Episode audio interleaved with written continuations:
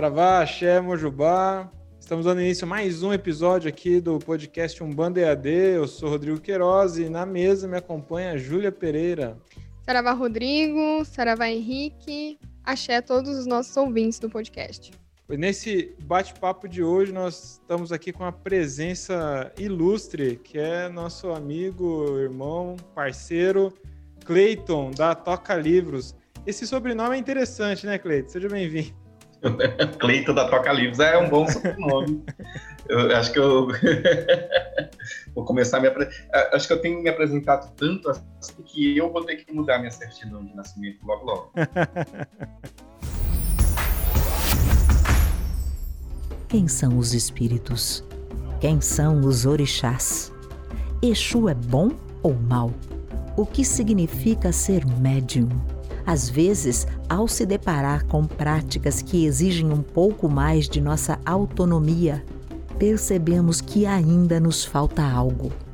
Ao reunir suas próprias aflições e dúvidas, Rodrigo Queiroz cria uma trilha de saberes que se complementam e explicam o que muitas vezes não podemos aprender no ambiente de terreiro. Viva Umbanda! Explique Umbanda. Pense e repense Umbanda. Descubra Umbandalogia. Você está ouvindo o podcast Umbanda EAD, um bate-papo umbandista com reflexões sobre a vida, apresentado pelo sacerdote Rodrigo Queiroz e pela jornalista Júlia Pereira. Cleiton, e aí, como é que tá a vida nessa pandemia? Como que foi esses últimos meses aí para você?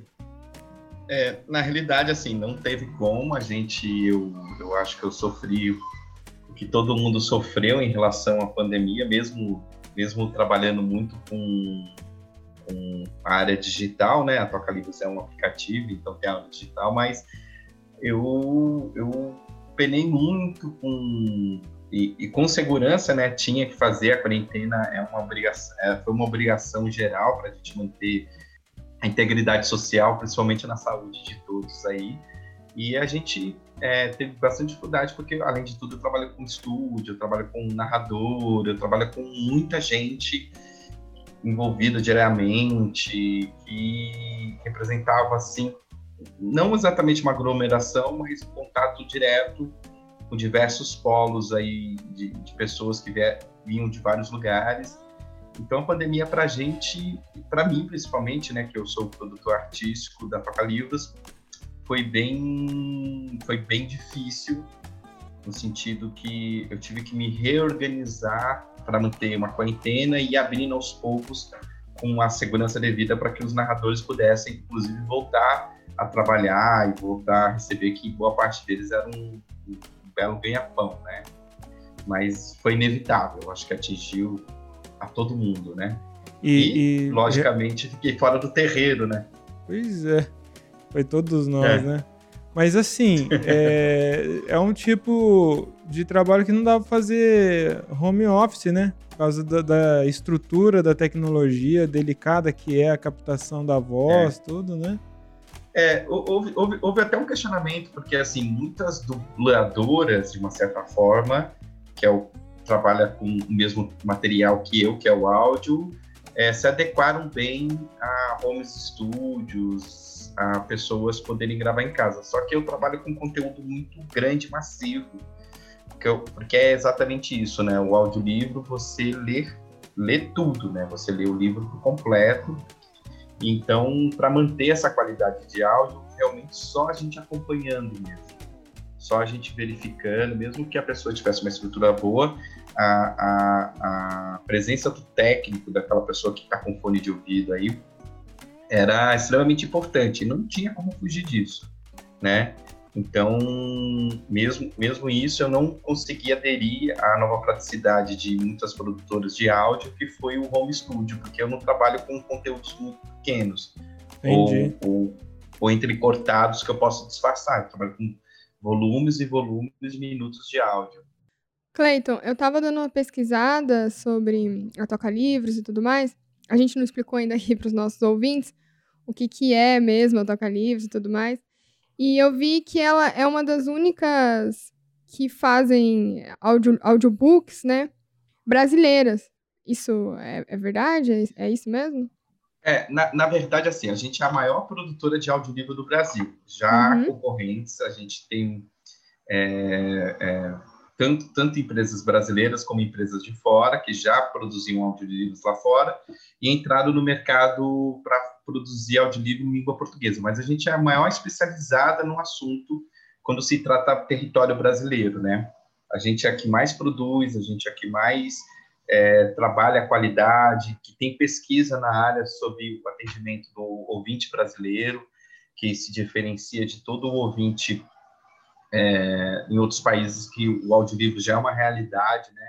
Você vê o caso, por exemplo, da Europa como continente, né? Alguns países como a Alemanha, a, a França, a Inglaterra e os Estados Unidos, que são grandes consumidores de audiolivros, mas tem uma realidade totalmente diferente da realidade sociocultural do, do ouvinte brasileiro. E a Toca Livros é essa, é a única que realmente mantém uma pesquisa, um, um, é uma massificação da qualidade e, e, e, da quantidade, né? A gente produz muito audiolivro, um requinte que só Toca Livros faz. Apesar, apesar que há, sim, outras concorrentes, sim, há outras empresas no mercado. Então, Toca Livros é uma audio-editora, é assim que a gente pode falar? É, ela pode ser é. dita assim. A gente, é. É, é. é, a gente chama mais como produtora de audiolivro, mas como a gente trabalha diretamente com a, com a relação editorial, a gente é uma audio-editora. Legal. E o Cleito é um bandista, né, macumbeiro, e, e um empreendedor, né, uhum. dentro da Umbanda. Mas para entender, a Toca Livros tem audiolivro de todos os segmentos, né? De negócios, finanças, é, autoconhecimento, e inclusive é, a religião e também Umbanda. E tem um best de vocês lá que é o Game of Thrones, né?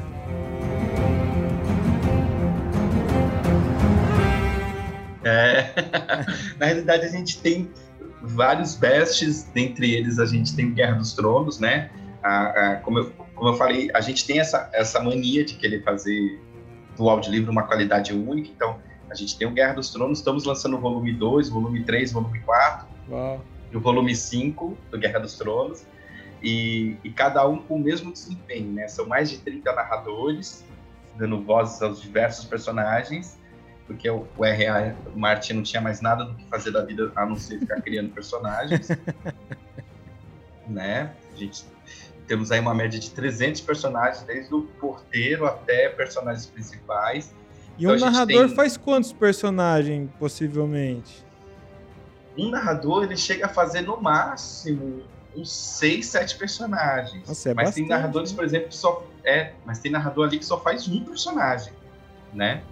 O, o, o por exemplo, o Tyrion, o Tyrion que é, que a gente inclusive quis dar essa representatividade dentro do Apocalipse e arranjamos um, um narrador maravilhoso, um ator na sua excelência, não foi só pela representatividade, porque ele também ele é cometido de nanismo, né?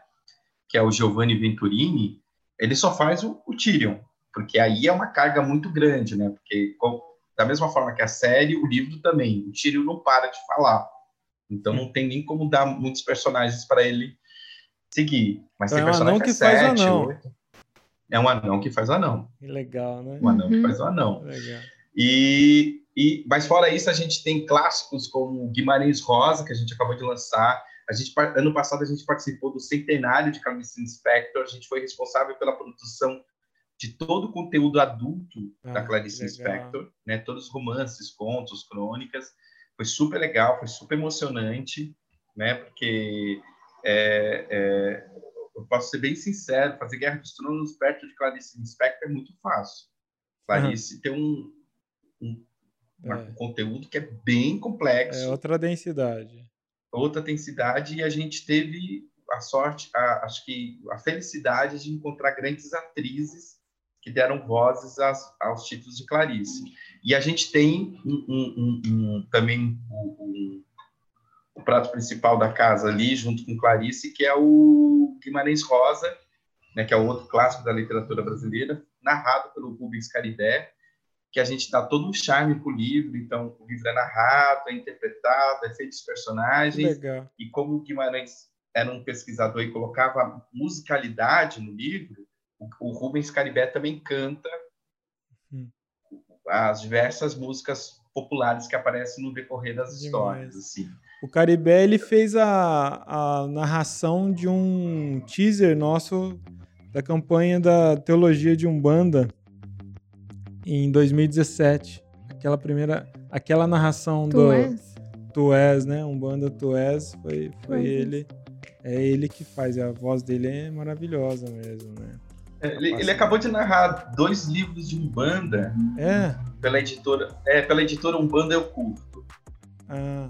Né? Que é como praticar Umbanda em casa. E ele está fazendo também a narração do daquele, daquela série que eles têm, que é os filhos, né? Os filhos de Oxalá, os filhos de Oxó, é. os filhos de filhos. Eles estão, eu não sabia que eles estavam fazendo versão áudio. Então, então eles, eles, eles fecharam parceria com a gente, na verdade, em novembro do ano passado, e agora a gente está fechando. Tem livros do, do David, né? Livros do. É, vai me fugir todos os escritores da Umbanda EAD agora. Uhum. Tem do Comino, é a... você tem do Tem do Comino. Bastante. Isso. Tem é o Exu do Ouro tem... aí. É, eu ia chegar nisso. tem o Exu do Ouro. Mas a, o Alexandre Comino tá pela editora Madas e o Exu do Ouro, né? E do Rodrigo é. Queiroz tá pelo. tá pela Academia, Planeta. né? Planeta. Academia É, Planeta, porque aí vem. E é isso daí, né? Vocês da Toca Livro fecha com as editoras, né? Ou, no uhum. caso, o, o, alguns livros do Alexandre, não sei se todos, né? Que tá é, em áudio. Ele. Alguns ele mesmo narrou, né? Ou foram todos que ele narrou? Ele narrou. É, os, os últimos ele narrou. Agora ele, a gente até deu um tempo da narração dele, porque vai entrar os mais, os mais de pesquisa dele, né? Uhum. Todos são de pesquisa. Não posso falar que todos os livros são de pesquisa, mas os de pesquisas históricos, como registro histórico, como a história da Umbanda, né? E esses vão passar para narradores mesmo. Alexandre, ele narrou acho que quatro, que faz parte até do, do processo dele de aulas de teologia, até citado dentro da, da Umbanda EAD, que é, o, que é um, um, acho que o livro principal que eu acho que, que, que é um prato cheio para todo mundo que que adentra o terreiro, que começa o seu processo de mediunidade ou o seu processo de, de, de aprendizagem, né? Que é o médium dele, eu é. acho fundamental, assim, toda vez que eu estou no terreiro, que eu já tenho 10 anos de terreiro, quando chega uma pessoa, ah, eu, eu queria tirar umas dúvidas, eu falei assim, lê aqui primeiro, depois você tira é. dúvidas. Se ficar então, dúvida, você, você tira depois, É, se ficar né? dúvida, você conversa comigo, eu acho mais prazeroso, é. mas né, nem tem essa autoridade de, de ensinar, tem os dirigentes da casa, mas eu, o, eu prefiro passar isso porque tira aquelas primeiras grandes dúvidas é. que a gente tem sobre corporação, sobre mediunidade. Então, tem esse, tem, a gente tem o, o, A gente não tem os dois pratos principais do, do, Alexandre, que eu acho que é o que faz falta, que é o, o Exu, Exu. não é diabo, e o Pombagira, né? É. E, e, e como que. E do Rubens, você consegue falar quais que estão já narrados? Consigo. Eu tenho o Orixá Exu. Orixá é, eu tenho o Orixá Exu. Eu tenho é, as sete linhas da Umbanda. E tem mais um que agora me esqueci. Meia-noite Mas... não foi ainda. Não, meia-noite não. Meia-noite não, a gente tá com os olhos brilhando para fazer meia-noite, porque o meia-noite vai, vai merecer. Aí é aquela é. versão radionovela mesmo, né? Com... Radionovela. É. Eu quero fazer o que eu fiz, por exemplo, com a obra do Ucha, que é o Memórias de um Quiumba, uhum. né? Que tem toda uma trilha sonora, tem todo Muito um efeito sonoro, uhum. né? Que as pessoas entram e falam que tem medo, não conseguem ouvir até o final. Eu quero exatamente isso. Essa é a ideia. Bom, mas ali no, no, no meia-noite dá para deixar bem tenebroso os primeiros capítulos ali. Dá, dá, mas até no próprio, é, o próprio Memórias de Cuba, quando ele começa a ter, ter zonas queda. mais infernais, a queda dele, eu, eu, não, eu não poupei é, sons de criança chorando de fundo, não, porque... Pô, você, eu, eu, agora você falando, me, eu nem sei se tem, acho que vocês não fizeram ainda Divina Comédia, né?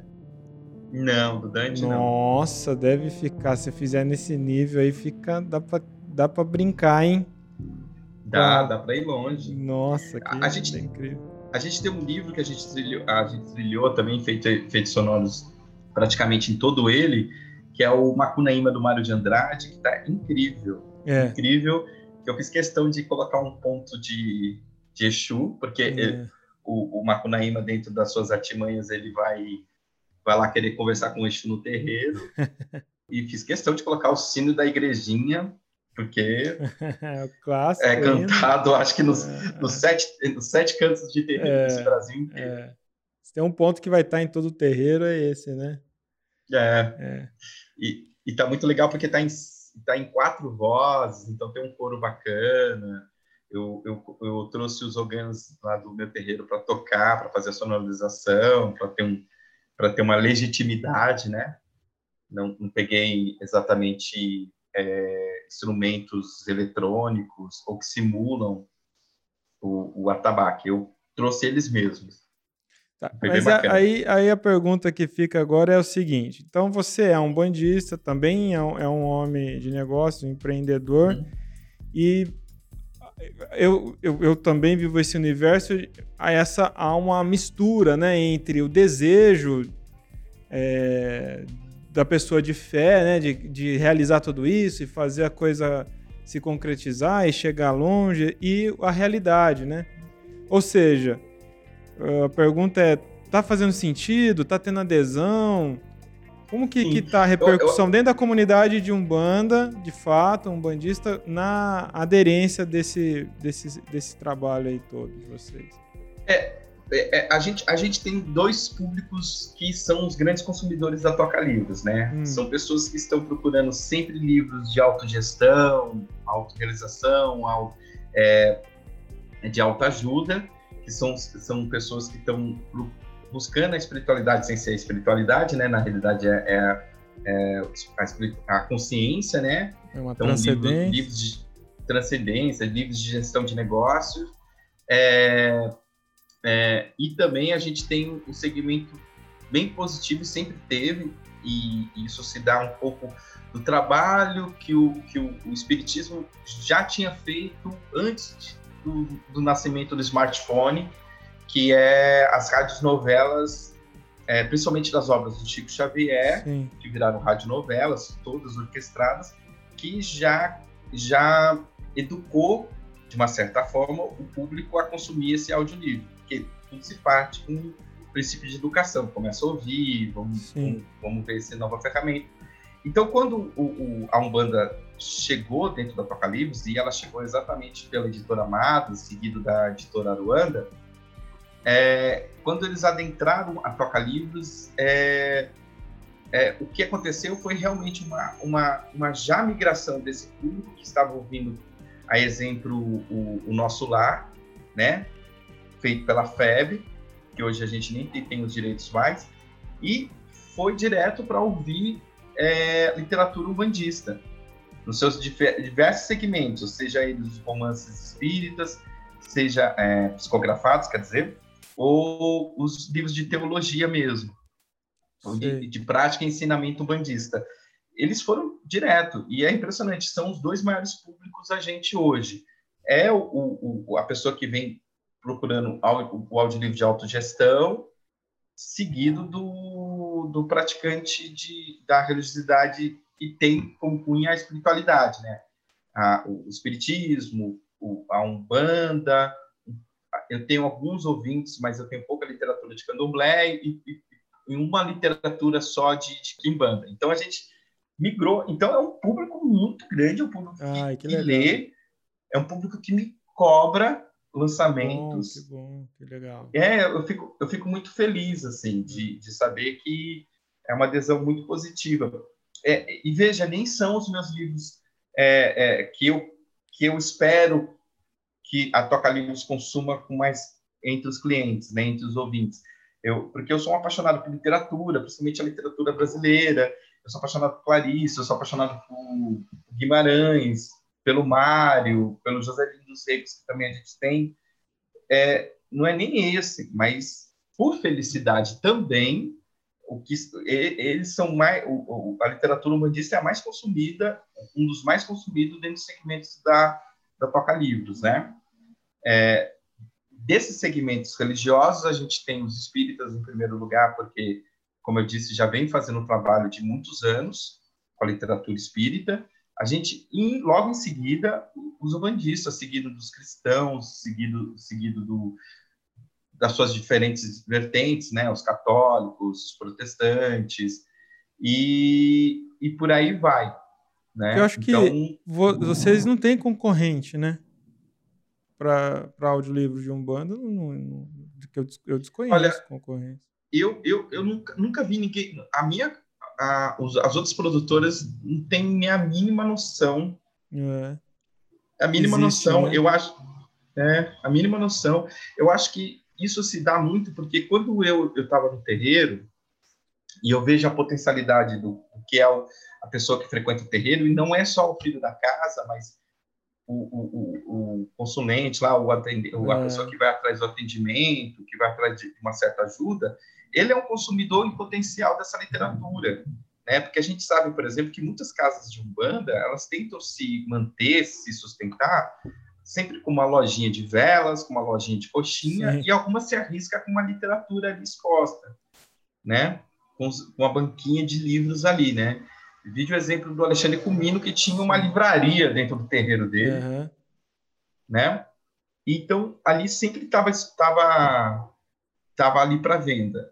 E o que mais se circulava dentro dos filhos da casa e, e automaticamente passava para aquelas pessoas que iam fazer consulta eram os PDFs piratas que você mandava indiscretamente assim para as pessoas, né? Eita. Eu confesso que eu já, já consumi, quando eu li o Guardião da Meia-Noite, eu tinha Sério? consumido piratamente, né? Verdade. E é engraçado, né? A gente consumia a história de um Exu através da pirataria. aí eu... aí eu... E, e, e, quando, e quando eu percebi isso, quando eu também fui numa das primeiras bienais e comecei a, a diferenciar as editoras e vi aquela fila imensa para a editora Madras, né? Que talvez seja a maior editora nesse segmento hoje. Sim. Eu eu percebi que havia uma grande potencialidade, não só eu como admirador das obras, né? Hum. Mas um público em potencial, porque eu mesmo como admirador do Guimarães Rosa ainda a gente sabe que é um processo para as pessoas começarem a absorver esse tipo de literatura em audiolivro. Agora, é, eu não imaginaria que que eu, eu nunca imaginei que fosse tão rápido esse consumo, né? Para quem eu indico o audiolivro, às vezes eu indico, ah, eu não gosto de ler, ah, começa a ouvir o audiolivro, ou se você não está sem tempo de ler, ouve o audiolivro e se torce analisando. Agora, quando eu falo assim, mas tem livro de Umbanda, e o cara de Umbanda, na hora, ele, ele pega. É. Na hora. É muito carente mesmo, né? Ainda uhum. há uma, uma grande carência de, de dessas transposições de saberes, de, de coisas que sejam é, muito relevantes, né? Bem feito. Então, é isso aí, muito, muito legal. E quantos títulos tem a Toca Livro hoje, no geral, de tudo, somando tudo? A gente tem mais de 3 mil títulos. Caraca, mano. É. Caraca. Produzida, produzida por nós, 2 mil. Uau. Quantos né? anos tem a Toca Livros? A Toca Livros vai para seis anos. E aí, como é que foi? É, como é que ela começou? Ah, assim, é, é muito particular, porque é, para mim ela começou no momento que eu entrei, né? E, e, e surgiu da ideia de dois irmãos, que é o, o Marcelo e o Ricardo Campos, né? E, e, eu tive a oportunidade de conhecer o, o Marcelo num casamento de amigos e, e, ele tinha exprimido a ideia que ele tinha que ele estava para montar um, uma produtora de um, um, aplicativo de audiolivro, né? E como eu estava bem desempregado, eu falei que eu era a grande chance dele para a coisa seguir. Eu nunca tinha escutado um audiolivro na minha vida. O maior pitch de autovenda, né? Maior pitch, história. Você trabalha porque eu sou formado em artes cênicas, eu sempre trabalhei com direção de atores, eu pensei, é isso, na ideia. Depois, lógico, eu fui atrás, eu corri atrás do prejuízo e, e, e virei um produtor de audiolivro, né? E, e, o que me ajudou muito não saber e, não ter nenhuma produtora concorrente nesse exato momento foi isso, porque eu conseguia me potencializar para entender, inclusive, o público brasileiro e não ser uma cópia de algo que não ia dar certo no Brasil né? E só, só aproveitando a tecnologia, o aprendizado da tecnologia, que lá fora sempre é muito maior, o de como som. Então, surgiu entre na figura de nós três, né? Com o Marcelo, o grande desenvolvedor de tecnologia, o Ricardo, o grande administrador, e eu na produção artística, né? E desses três, hoje, a Toca Livros agora conta com mais de 32 funcionários, né? O, o, Rodrigo, você teve a chance lá de conhecer os estúdios, nós não estamos mais lá. Ah, é? É, a gente saiu e foi agora em janeiro. A gente alugou um espaço maior e agora, em vez de quatro estúdios, a gente tem seis estúdios. Caramba, que legal, é, parabéns, muito bom. Muito legal. E seis estúdios com mais potencialidade de, de, de, de produção, né? Porque são estúdios agora que ligam entre eles, eu posso gravar até, até 10 narradores ao mesmo tempo. Uau! É, então a gente está com uma, uma, um crescimento maior, uma ideia melhor, porque tem aumentado também o consumo do mercado de audiolivro no Brasil. E, e questão da pandemia, inclusive, isso aconteceu muito, viu? A gente teve cresceu um crescimento cresceu muito. Que bom. Né? É, as pessoas começaram a, a, adquirir mais conhecimento através do audiolivro e com isso a gente teve mais chances de poder ter mais ouvintes dentro da plataforma. E se permitir, né? A pandemia trouxe a, a possibilidade das pessoas se permitirem ao novo. Então, muitas pessoas uhum. se renderam à possibilidade de aprender via EAD, muitas se renderam a, a se dar a oportunidade de ouvir livros, né? É, e assim, por exemplo, tem os grandes centros do, do país. Né? Eu moro no interior, mas o meu deslocamento é para vir aqui para o estúdio ou voltar para casa é no mínimo 20 minutos, 25 a 30 minutos, né? dependendo do trânsito. Então é nessa hora que eu ouço é, duas coisas, ou podcast ou audiolivro. É assim que eu consumo audiolivro, né? E também treinando, né? Quando estou correndo ou pedalando é, no rolo e tal, também dá para ouvir. E aí, e aí não tem desculpa, né? Poxa, eu tô querendo ler um livro, às vezes parar para abrir um livro e ficar ali meia hora, uma hora, não é nem sempre consegue, né? Nem todo dia consigo, mas todo dia eu consigo ouvir porque eu estou todos os dias no mínimo uma hora, uma hora e meia no trânsito, por exemplo, né? Então eu acho que essa é a grande, a grande dica, assim, né? Para as pessoas se permitir ver o quanto é, soma, né? É, isso, isso eu, eu, eu até participei de um bate-papo semana passada sobre isso, assim, é, é dificilmente a gente vai tentar, é, é, a, vida, a vida tomou outros rumos, uma, outras agilidades, que dificilmente a gente vai conseguir se adequar ao que a gente tinha antes, né? Não estou nem falando da pandemia, eu estou falando do, do, da vida da gente, da, da relação de, de consumir informação e de consumir qualidade de vida também, porque a gente fala tanto de qualidade de vida que a gente acha que qualidade de vida só está no ambiente que a gente convive. Ele é a sua grande parte, mas ela está também da forma que você busca conhecimento e entretenimento. Então, se você fala, ah, não tenho, eu não tenho tempo, eu estou, eu não tenho tempo de me divertir, ou ouvir, ou conhecer, porque eu tenho uma hora e meia no trânsito, essa desculpa ela já já era. Já era, já era, porque ele é um bem comum a todos. Ainda mais com o advento do smartphone, é, é, ninguém está de fora.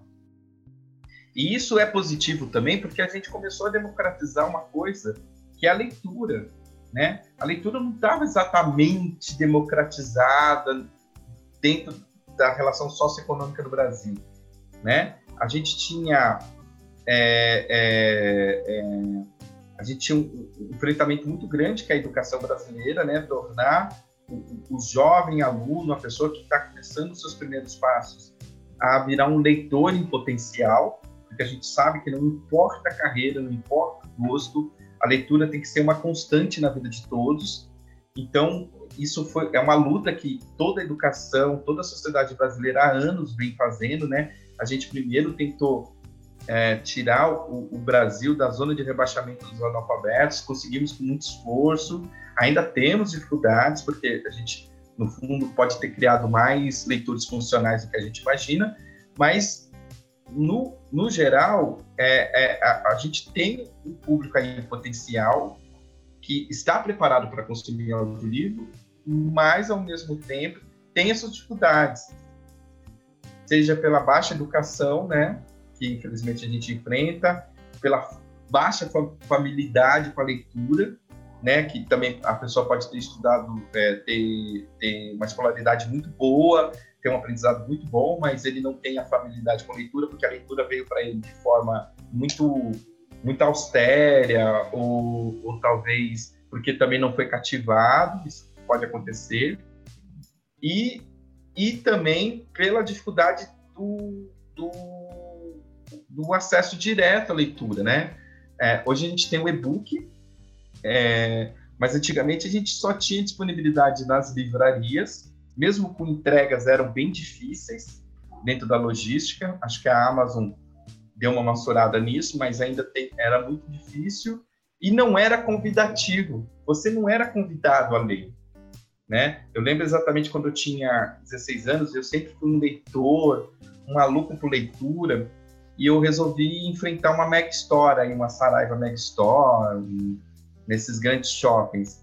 E quando eu adentrei, aquilo na realidade foi um impacto social. Eu sou um, um garoto que, que, que, viveu na periferia e para mim foi um impacto social que eu fugi daquela livraria e corri para a biblioteca ambulante que tinha nos ônibus da prefeitura, porque ali eu, eu me sentia mais acolhido. Olha né? só. É, é, é, de, é de a gente pensar, porque é um impacto, é um, é um, consumo social, é uma vitrine que a gente não, não dava conta. E, e, e, a biblioteca da escola virava um departamento, mais uma obrigação dentro da escola. Agora com o audiolivro, não. O audiolivro você, você tá, eu estou dizendo para o ouvinte assim, olha, eu fiz. Você pode consumir da forma que você quiser, do jeito que você quiser. Você pode explorar o que você quiser, né? Você não está sendo obrigado por ninguém. É, é, se alguém, se você está lendo um livro por obrigação, talvez por estudar ou pelo um trabalho que, que você tem que ter conhecimento, eu estou dando a chance para você fazer isso em momentos muito diversos da sua vida. Da onde né? você estiver, né? Porque na minha cidade eu não conseguia comprar revista. Eu queria comprar é? revista, mas não tinha, não tinha banca, não tinha. E a biblioteca era a biblioteca da escola que era Super. muito escasso. Então, assim, quando eu ia na cidade do lado e tinha uma banca, eu ficava enxuriçando meu pai. Pelo amor de Deus, compra uma revista, compra um que livro. O que seria enxuriçar? eu não entendi o que ele falou. Traduz aqui para o ouvinte. É ficar pedindo, enchendo o saco, enchendo o saco, enchendo o ah, saco. Tá. Então, ouvinte, quando você enche o saco de alguém, você está enxuriçando lá em Barbacena, né? É, é Paranapanema. É? Paranapanema, enxuriçar. E era muito caro, né? Tipo, é um verbo, é. senhor editor. É um verbo, enxuriçar, né? Encher linguiça, encher, suri, encher, encher, encher o saco. É, encher o saco de Até chouriço, tá conseguir. tá certo. Né? Você, você foi, você foi Rosiana agora, né? De Guimarães Rosa, foi extremamente poético como ele é. Você de qual cidade mesmo? Paranapanema, é uma cidade de 10 mil habitantes. E até hoje não tem banca lá, não tem nada. Sério? E, não, não tem. É, não vai ter, né? Porque não vai não ter mais, é. Será conhecido como a cidade que nunca teve banca, né? nunca teve banca. É, é, Minas? Não, é interior de São Paulo. Interiorzão aqui de São, de São Paulo. Paulo. É que você falou Barbacena e o meu pai é de Barbacena, eu pensei, será que é de Minas? Não, é, não pode fazer brincadeira que acaba dando tiro errado, né? É. então, aí o, o, É, mas é isso, não vai ter mais banca. Qual, Aqui em São Paulo está acabando as bancas. As bancas vendem tudo aqui em São Paulo, menos revista. Pra... A revista está lá no fundo. Tem comida, tem outro, tem bichos de pelúcia e as revistas estão lá no fundo. né? E eu ia até pensando aqui, qual foi a última vez que eu comprei uma revista? Faz tempo que eu não, eu não, eu não compro realmente revista, jornal. É, hum. faz alguns anos mesmo.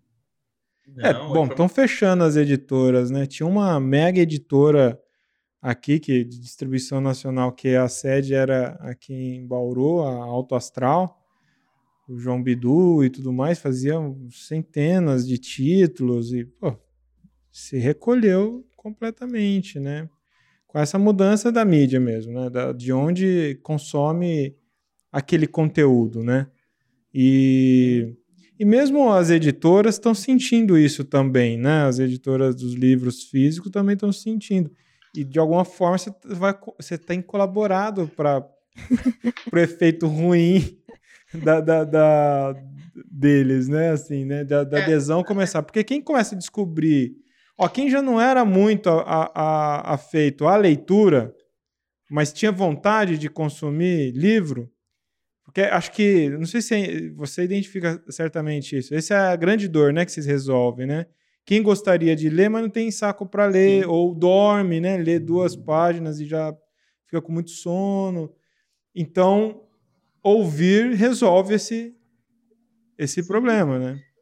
E, e, e, coloca a leitura no lugar certo. Acho que o maior exemplo foi, ainda citando Guimarães, a gente, a gente quando eu terminei de fazer o Oliver de Augusto Matraca, e eu tenho uma equipe lá muito jovens de editores, eles, acho que o máximo ali tem 26 anos, o mais interessante é que o, quando a gente acabou de fazer Guimarães, a, o pensamento foi geral. Nossa, eu li isso na escola, não entendi nada e eu não sabia o quão incrível é, né? Porque eles, eles tiveram que ouvir para editar e, eu, e eu meio que como que legal. tenho um papel muito muito precioso com o audiolivro, eu faço todo, todo, todo funcionário lá ouvir. Vocês têm que ouvir, vocês têm que claro, ouvir. Claro, claro, pô. Né? O, aí, meu, te, aí... o meu... Pode falar. Pode, não, pode falar. É que eu lembrei agora, o meu TCC, ele foi realmente para é, sanar essa dor, porque ele era uma releitura, uma radionovela do Alto da Barca do Inferno. E a gente fez a pesquisa com alunos do primeiro, segundo terceiro colegial que tinham que estudar essas, essas leituras obrigatórias, mas que todo mundo falava que era muito chato. E, e, o objetivo era fazer a pessoa escutar essa radionovela, dessa leitura, se interessar pela, por, por esse estudo, querer ler a obra e também entender, né, a partir dessa radionovela, entender o que, que era o contexto, enfim, e estudar por esse viés. Então era, era isso, uma radionovela do Alto Barco do Inferno. Tinha, tinha os atores, as pessoas que narravam também, lembrei disso, legal. Mas o que você está fazendo é uma coisa muito genial que você fez, foi uma coisa muito genial, que foi só devolver a contação de história no lugar certo, né? Porque o, se a gente pensar sempre no, no princípio do que é a criação da humanidade e a leitura, né? Da mesma forma que os homens das cavernas deixaram as suas marcas lá com as mãos é, é, nas paredes das cavernas, é, tem registros que existiam púlpitos onde eles contavam o seu dia a dia, suas histórias, seus entrelances, não. E, e de uma certa forma, é, é, o Brasil ele tem essa mistura muito forte, né? Ele é um país de cultura ibérica, né? Pelos portugueses e ao mesmo tempo de, da cultura negra, né? Através dos escravizados que vieram sequestrados da África para o Brasil e, e do povo povo, o povo de nações originais, os indígenas, e, e o maior registro desses, desses três segmentos é a forma de contar. Você conta, né? O, o, o, acho que esse exemplo aí, até que você pegou do, do Alto da Barca do Inferno, a gente tem um audiolivro que eu, que eu falei assim, putz, é um audiolivro de literatura portuguesa, lá do século XPTO, que só, só serve para quem cai no vestibular, todo mundo baixa todo mundo baixa aqui no Apocalipse. Ai, é impressionante, impressionante. E as pessoas adoram. Porque essa é a função da literatura. A função da literatura nunca foi se classificar no movimento literário para poder cair no, no, no vestibular, né? Para poder acertar na forma. A função da literatura é informar e entreter, né? E a boa uhum. literatura ele faz isso ao mesmo tempo, né? Ao mesmo tempo. E, e, e gera questionamentos putz, o padre aí com a menininha que vai para a barca, né? o grande é, vilão. A gente fazia uma releitura dos personagens. Então a gente pegava os personagens lá da obra, que eram mais sisudos, e transformava eles em pessoas da atualidade, entendeu? Então. E que, cai, e que vai muito rápido, né? É. Então, um gostava de, de rap, outro gostava, entendeu? Trazia para esse universo mais jovem esses personagens. E aí, quando a gente levou para mostrar mesmo para os alunos, né? Aí depois eu perguntei, né? E aí, vocês escutariam? Como que é? Tá chato isso daí? E todo mundo ficou quietinho, assim, ouvindo uma hora de radionovela, amando, tipo, aluno terceiro colegial de escola pública, né? Assim, ler, nem passa na cabeça querer ler esse, esse tipo de. Aí eu falei, bem legal.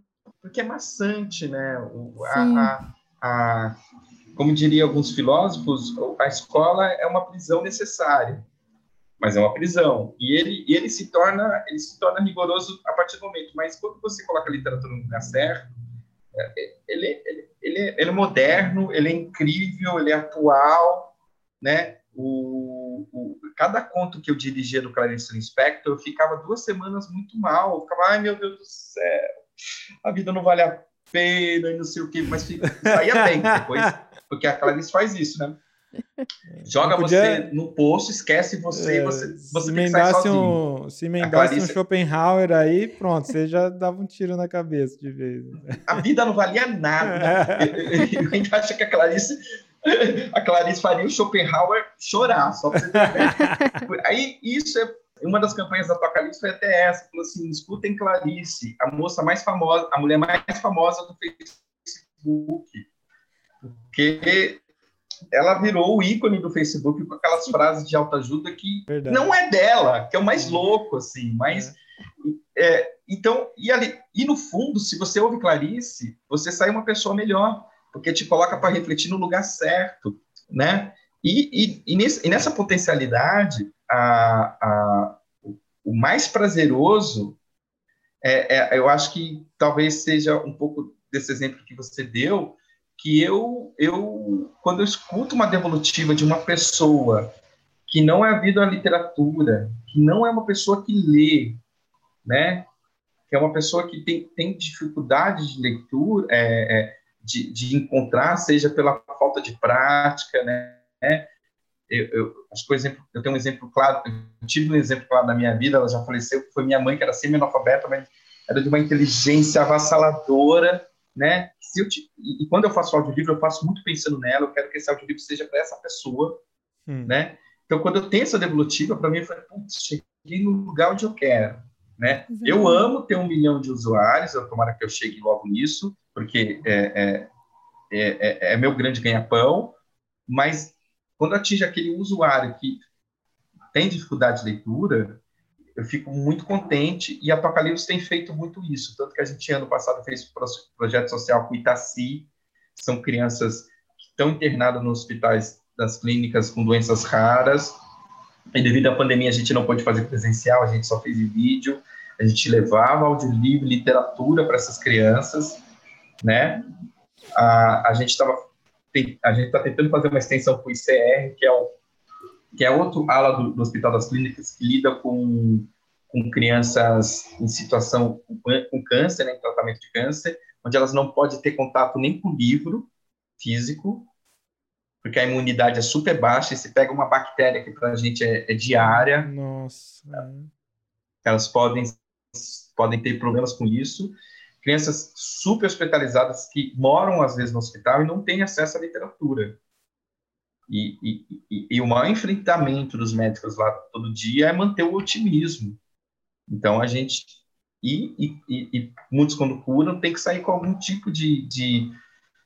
Porque tem criança que entra com 10 anos e sai lá com 21 anos. Né? O tratamento pode ser longo. E sair com um tipo de esperança, com informação, com conteúdo. Então, é, é para lá que eu levo o meu audiolivro. E por incrível que pareça, é, é uma coisa muito engraçada. É, as mães que fazem o acompanhamento dessas crianças, a, a, grande maioria são mães que ficam acompanhando as crianças, deram umas devolutivas muito positivas, falando assim, ah, eu, eu, li, eu ouvi esse audiolivro aí do da Umbanda, é. que ela nunca tinha escutado lá na minha terra. Às vezes elas vêm de regiões muito distantes de São Paulo. Lá na minha terra, a Umbanda sempre foi coisa lá da igreja que não podia ir, ou, ou, ou, ou que o vereador falou que era coisa do demônio. É, e hoje eu ouvi, não é, né? Até que tem umas coisas boas. Você vê que. que são as devolutivas. É, é, esse é uma vitória, né? É, tem um uhum. valor isso daí imensurável, né? Porque conseguir. Muito. Através do, desse trabalho, conseguir atingir esse lugar de desmistificar, né?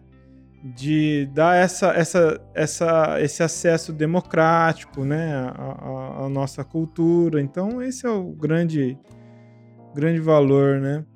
Bom, mas a gente está falando é. aqui da Toca Livros, mais de 3 mil títulos, e é uma, é uma forma muito simples, né, de ter acesso a isso, não é, o, o Cleiton?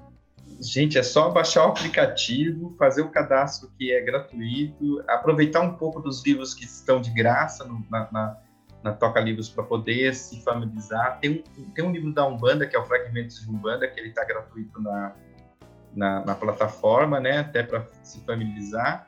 E, e, e gostando do, do, gostinho, é só fazer assinatura. Então, deixa eu, deixa eu simplificar você pode entrar na loja de aplicativo do seu celular, né? Android ou Apple, Isso. tanto faz. Digita ali, toca livros e tá em todas as. Tem as duas versões, né? Todo mundo vai encontrar, né, Cleiton? Sim. Vai aparecer Sim, ali, toca livros. Pra... Aí se, se você faz o. Tem três login agora, login por operadora. Vocês estão com, com parceria com a operadora? Tá... Como que é Sim, é isso? a gente, a gente tem. É que a gente tem vários. Agora o aplicativo ele, tem, ele deu um crescimento e está atingindo vários setores. A gente tem operadoras, a gente está com a. Na realidade, é um, um, um, parceiro que trabalha diretamente com operadoras, que agora me fiz o nome. A gente tem também é, o sistema de bibliotecas, que é muito, muito bacana. Assim, você quer montar uma biblioteca na sua escola, na, na sua empresa, né? É, e a pessoa monta a biblioteca, a gente faz o empréstimo de livros, né? Legal. Que tem a função de empréstimos e tudo mais. Para quê? Para a empresa ou a biblioteca ter controle de livros, controle de audiolivros, é, é, saber quem está lendo o quê, sabendo como anda algumas leituras dentro. A gente tem um projeto de biblioteca virtual, porque a gente não tem só audiolivro, a gente também trabalha com e-book, né? Sim. E aí, tem, aí é só fazer o, o cadastro, né? Quem não tem, e pronto, uhum. vai entrar lá na vitrine dos livros. E por um, apenas uma mensalidade você tem acesso livre daí, né? Se gostar, tem sete dias para degustar livremente, é isso? É, você tem sete dias grátis lá, você pode usar o. Ele, ele, ele faz o demonstrativo dos sete dias grátis. Esses sete dias é, não, não necessita assim, de colocar cartão de crédito, como algumas pessoas fazem. E você pode ouvir durante sete dias os que estão fora da gratuidade também, que é bem bacana, né? E é exatamente isso. então, é uma delícia. Bom, eu sou muito consumidor. É. E aí é uma assinatura, né? Estilo Netflix, assim, paga mensal, Sim. cancela quando quer. E... Isso, tem poucas editoras, porque como a gente trabalha com direitos autorais, a gente trabalha diretamente com a editora, né? A editora uhum. é detentora dos direitos autorais da obra e a gente, é, a gente produz e detém os direitos do audiolivro dentro dessa parceria, mas o, tipo, mas o, o, o valor final sempre é da editora que, que, que, faz todo o trabalho junto com o autor, né? E existe, é, hoje acho que somente duas editoras que estão parcerias, com a, na verdade, três editoras estão parcerias com a gente, que não estão no, no, no, banco de assinaturas, né? Tem que comprar o livro diretamente, ou, ou o audiolivro diretamente. Entendi. Mas a vantagem desse audiolivro é que ele sempre vai ser ad eterno seu. Você uhum. pode resgatar quantas vezes você quiser no seu banco de... no, no seu cadastro. É, mas, mas 90% do acervo ele é todo, até mais, 98% do acervo, ele é todo por assinatura como a Netflix. Os de Umbanda estão dentro da assinatura. Estão dentro da assinatura. Eu gostei muito de ouvir o Sete Hábitos das Pessoas Altamente Eficazes do Stephen Covey, essa versão áudio, ficou muito legal. E o manuscrito do Napoleão sim, Hill. Sim, sim, sim. E é, uau, e vocês fizeram ele fragmentado, tudo, ficou muito legal também. Sim. Ah, tem é um muito bom que é o que um dos bem vendidos do Napoleão Hill também, que é o Conversa com o Diabo. Ah, vocês é fizeram o áudio? Uau! Eu não tinha visto. A gente fez com duas pessoas ali, um fazendo ah, o Diabo e outro fazendo Napoleão Hill. É muito ah, bom. É muito bom, cara. É muito pa bom. Pô, e foi um alcance, né? Ele alcançou mesmo a consciência, né? Parece. É. De fato, gente, ele a... trocou ideia com o capiroto ali, né? Capiroto. É, porque tem umas coisas, é, tem, tem uma. Principalmente quando ele fala sobre, sobre entidade, é, é, escolas, postos religiosos e, e postos governamentais, você percebe que ali você quase recebe o conselho de um, de um Exu ali. É, é impressionante. É, é impressionante. é, e é, tá falando da alienação coletiva mesmo, né, cara? Sim. É muito, muito, muito bom esse, esse, livro dele. É a gente, extraordinário. A gente lançou um audiolivro inédito, inclusive pela editora Citadel, que também é um, é um livro particularmente inédito, que são as palestras do Napoleão Hill. Então não é livro deles, são as palestras que, que, o, que os, os, alunos deles e, e os parceiros deles é, dele transcreveu e a gente lançou em audiolivro. Demais. Eu acho hein? que tá com. É, acho que tá como a maior. A, a maior é, deixa eu até ver aqui. As maiores palestras de Napoleão Hill. Ele é. É muito legal esse audiolivro, porque o que acontece? Você, são vários momentos da vida do Napoleão Hill e você entende a evolução do pensamento dele, né? É, é se chama Quem, As, quem assiste enriquece do Napoleão Hill e, e Hábitos Milionários, mas são palestras, são fragmentos de palestras. Isso isso é muito legal para você poder entender como é que como, como, é o fluxo de pensamento deles. A, acho que a editora Citadel foi bem feliz em organizar esses dois livros. Que legal. E é, é, bem, é bem positivo, porque você fala assim, putz, mas esse cara, esse cara é um gênio. Assim, não, esse cara construiu a genialidade. Isso que é bacana você vê a evolução da pessoa. Ele deixa isso claro também, né? Que é uma, é um hum. construto mesmo, né? Ele vai evoluindo no pensamento, ele vai se desenvolvendo e, e que é isso, né? No final, a dica que ele quer deixar é essa para as pessoas, né? Você, uhum. você começa, do, da onde você está e não para mais, né? Que você vai chegar em lugares incríveis que você nem imagina, né? É, se manter curioso, se manter é. sempre bem informado né? Bem Uma relacionado. bem relacionado e nunca, ele, eu, eu acho que esse quem, quem conversa enriquece, que eu gosto, que ele, ele deixa uma coisa bem bacana, que é assim, parem de duvidar dessa ciência. Eu acho isso sensacional, porque, porque mesmo a gente falando de espiritualidade, mesmo a gente falando sobre autoconhecimento de uma forma é, é, filosoficamente falando, a, a, ciência tem empurrado também a humanidade a, certos, a certas níveis de evolução, inclusive da própria, da própria busca da consciência. Então, assim, parar de duvidar que a Terra é redonda, parar de duvidar que a vacina funciona, parar, é, parem, é, parem, é. porque isso é burrada, a ciência já prova, a ciência nunca é. foi inimiga do, do, do, ser humano e nunca foi inimiga nem da, da, da espiritualidade. Ela sempre foi uma relação de, de, de ajudar a humanidade a, a progredir inclusive para dar espaço para a gente ir em busca de outros estados da consciência. E ponto final. E o, o, o Napoleão Hill fala sobre isso. Eu acho que no quem assiste enriquece. Bem, bem, bem colocado. Isso é. é. E a gente está vivendo uma era de treva, né? Apesar de tudo isso que a gente está falando aqui tão bacana, né? Uhum. Acessos ao conhecimento tão fáceis. Parece que tem uma treva aí tomando conta, né?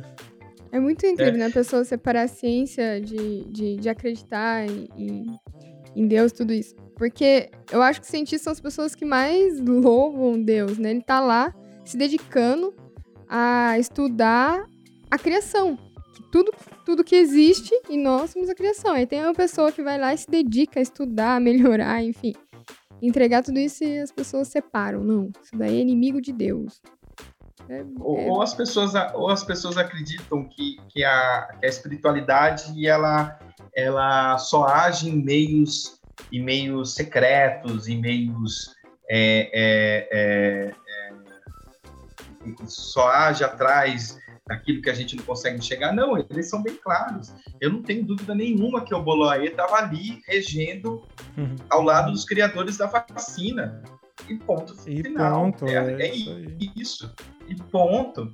Né? É então, quando eu, eu, eu penso é, quando eu penso sobre a espiritualidade, eu penso que ela, às vezes, ela é muito clara. e ela trabalha com elementos, ela, ela trabalha com elementos que são palpáveis nesse plano físico. Então, se o Boloê vai fazer um milagre, ele se chama vacina. Não tem como. Ele pode estar lá iluminando as pessoas a ter mais consciência de poder investigar a, o, o, o, o, vírus, mas é isso que ele age, né? Eu, eu acho isso bem engraçado, porque de repente também acontece o contrário, né? O, a gente rezou tanto os orixás nos ajudaram nessa época pandêmica, e quando eles, eles também aparecem é, pelo meio da ciência, eu acho que é uma manifestação, a ciência é uma manifestação, e quando se aparece no meio da ciência, os orixás de repente também são esquecidos.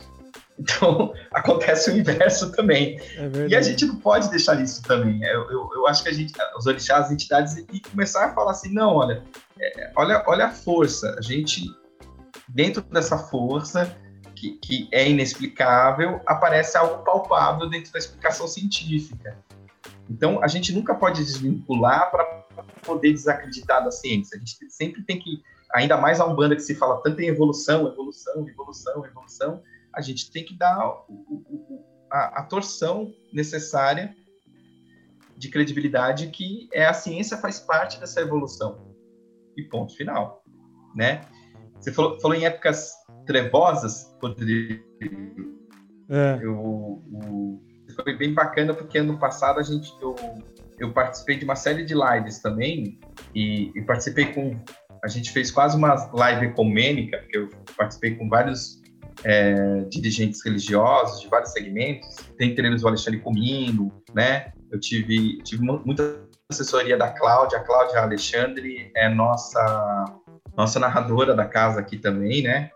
Que é uma velha conhecida aí do meio. E ela, a, e todo, todo mundo que seja pastor, seja padre, seja o pai de santo do candomblé, todos estavam falando exatamente isso. Assim, a gente não está mais orando, passou a época que a gente orava para o algo invisível milagroso. A gente ora sabendo que é, é, a minha fé vai dar vazão para surgir uma vacina, né? A gente não Sim. quer mais é, é, é, questionar certos valores universais. A gente quer entender o universo através da ciência regida pela essa fé que eu admiro, e ponto final. E eu, eu acho que isso só se dá através do conhecimento, e, de leituras, de comparação de leituras, é, é mega importante, né? Muito. Mega. Mega. Exatamente. Eu falo demais, gente.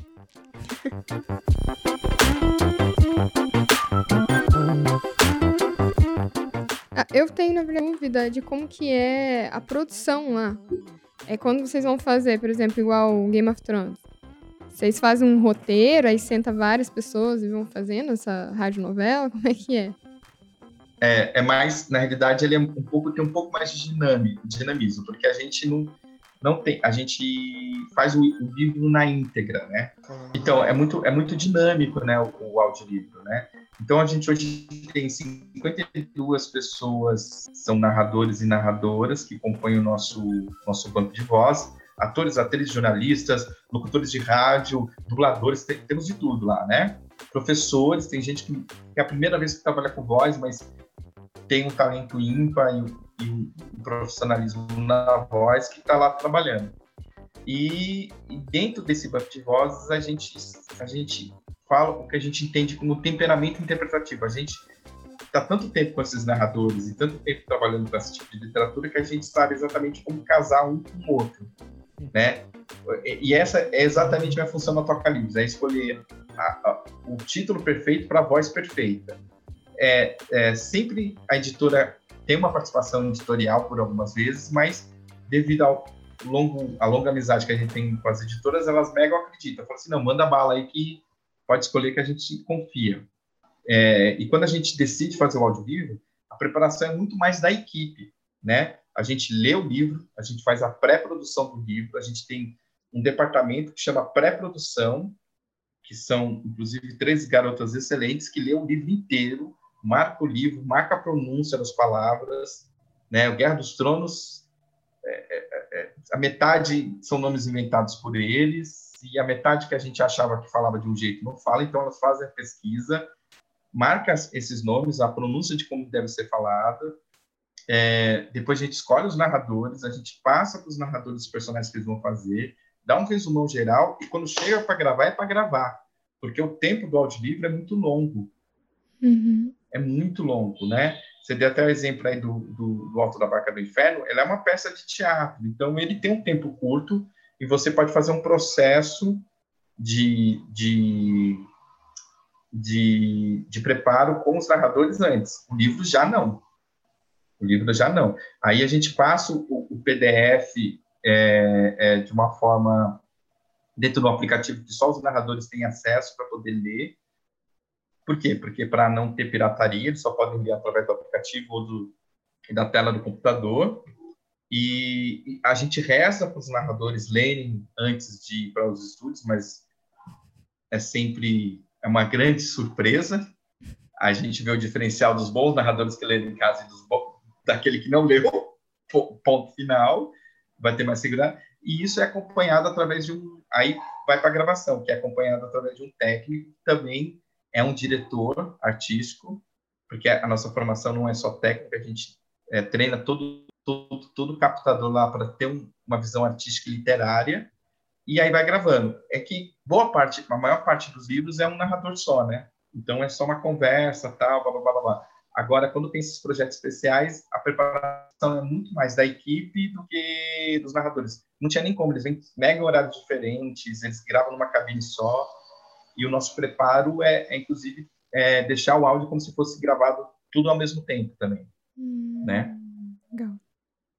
Aí tem a edição, a gente edita inteiro, ou seja, ouve o áudio inteiro de novo, tira a respiração, tira ruído, depois tem a refação para corrigir aquilo que foi que foi lido de uma forma errada ou, ou ficou barulho de fundo, para depois ir para mix, para depois ir para master, para depois ir para o lançamento.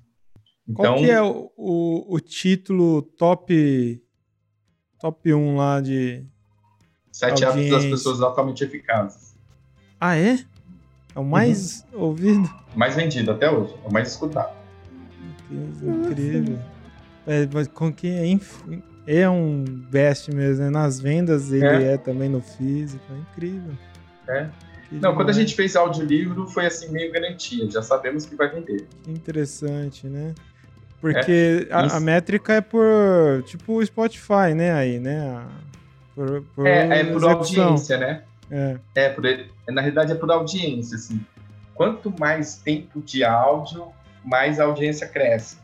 Porque aí não tem como competir. O, o, o, o setup das pessoas altamente eficazes, acho que é mais de 10 horas. Aí não é. tem como competir com um infantil que tem 30 minutos. Então é audiência. Quanto uhum. mais tempo de áudio se ouve, né? Porque aí 10 pessoas podem ouvir o de 30 minutos e uma pessoa só pode ouvir de 10 horas. Então, de 30 minutos tem a chance. Quanto mais audiência, quanto mais pessoas ouvem, mais o, o audiolivro tem, tem o seu ranking. E o que está na Toca Livro só está na Toca Livro. É assim que funciona o mercado? Não, a gente também é distribuidora. A gente entendeu que para a gente aumentar o público brasileiro, a gente distribui também. Então hoje a gente tem parceria com a, com a Google Play, com, com a Kobo, com a, a do player, por aí vai. A gente, a gente tem, a gente faz o trabalho de distribuição também, que também faz o trabalho de atendimento às editoras, é, mandando release de vendas, essa coisa todas por outros aplicativos. Bem interessante.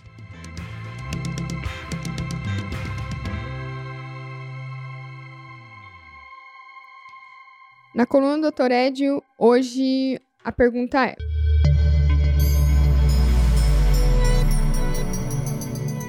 Doutor, nós temos uma lei que assegura o livre acesso de sacerdotes a lugares da rede pública ou privada, como hospitais, presídios, com o objetivo de promover atendimento religioso. Mas quais são os documentos necessários para se ter autorização para adentrar esses locais, dizendo que é um sacerdote de terreiro, por exemplo? Oi, Júlia, caríssima. Sim, nós estamos tratando aqui da chamada capelania, ou seja, assistência religiosa. A capelania militar, aliás, uma hora dessa a gente podia fazer uma live sobre isso. Há muita discriminação religiosa na capelania militar. E há também a capelania hospitalar e a capelania em unidades de internação coletiva, como hospitais, unidades de internação de adolescentes, etc. Normalmente, a capelania hospitalar e em unidades de internação exigem um credenciamento. No caso dos hospitais, na Secretaria de Saúde, no caso dos presídios, nas secretarias de administração penitenciária. Ah, na hipótese da capelania hospitalar, o cadastramento é simples. Na hipótese da capelania em unidades de internação, por razões de segurança, o nível de exigência do cadastro é maior, ah, são exigidas certidões, etc. De todo modo, em qualquer caso, o templo precisa estar regularizado, o sacerdote precisa estar, ou a sacerdotisa precisam estar legalmente habilitados como tal e com isso, então, podem prestar assistência religiosa ou a capelania. Aliás, nós, um bando EAD e DAFRO, poderíamos pensar num curso de capelania para o nosso povo, inclusive credenciando os participantes, não é? E os associados do IDAFRO têm à sua disposição toda a orientação necessária para a obtenção dessa, desses credenciamentos, para que nossa religião possa acessar hospitais e presídios como qualquer outra religião normalmente o faz.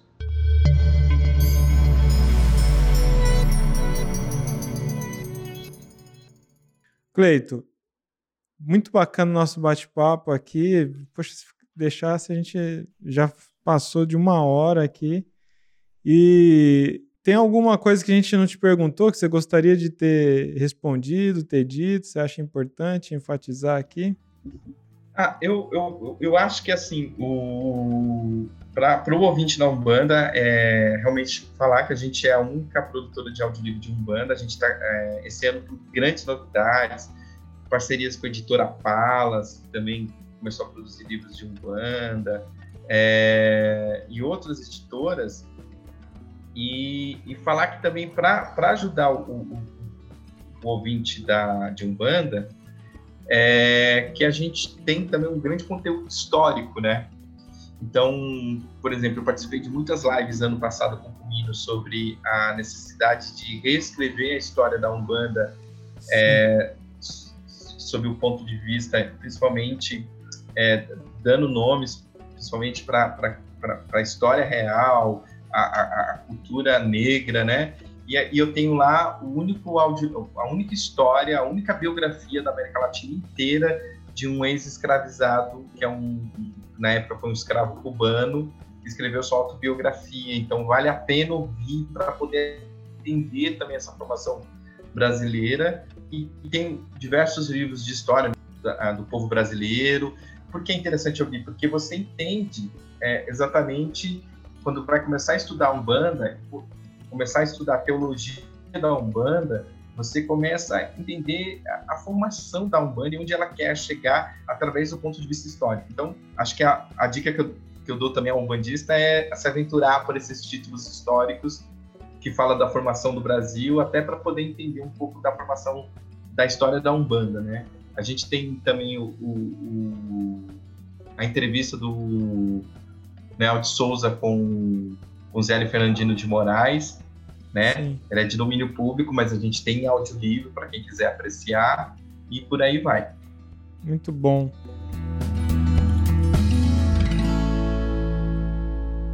Firmar ponto pode ficar com o nosso convidado hoje, né? Firma ponto! Então, firma ponto de hoje fica com você. Então, eu, eu, eu, vou dar uma dica sobre audiolivro, eu acho que, o, que, o, que vale a pena. eu acho que um, um audiolivro muito bacana para você entender sobre a, a espiritualidade a materialidade, o, o, lado material, o lado espiritual, para um bandista, eu acho que vai para o Exu do Ouro, porque eu quando, quando eu ouvi aí a presença aí do Rodrigo aí que escreveu o livro, eu ouvi, eu tinha muita dificuldade de entender a, a materialização de certas certas práticas espirituais e o Exu do Ouro ele me ajudou muito. Então é uma dica muito bacana para poder entender assim o que, que é a consciência e o que, que é a materialização dessa consciência que é bem positiva, vale a pena. E está em audiolivro aqui. Muito obrigado. Exu do Ouro, Consciência Próspera em audiolivro na Toca Livros. Na e não foi, combi... não foi combinado esse. Não pitch, foi. Isso é não honesto. Foi. O audiolivro tem as, as indicações de prática também? Tem, né? Tem sim. Tem, tem, tem é, sim. Dá pausa e tal. É. Ficou, ficou completão, muito legal. Muito bom. Então é isso, gente. Estamos finalizando mais um podcast. Gratidão, Cleiton. Muito obrigada mesmo. Foi incrível hoje. Muito legal esse bate-papo. Cleiton, tá aqui aberto. Qualquer momento que você quiser trazer alguma informação, divulgação também, é, não deixe de nos, nos avisar, de pedir aqui para vir, falar aqui no podcast e tudo mais, nossos canais, viu? Ah, muito junto nisso daí. A gente acredita demais nesse trabalho e, e queremos colaborar para que isso cada vez mais dentro da, da nossa comunidade e da vida do brasileiro também, né? Tá bom? É isso, gente. Vamos ficando por aqui. Grande abraço e até o próximo programa. Tchau. Tchau, tchau. Axé. Tchau.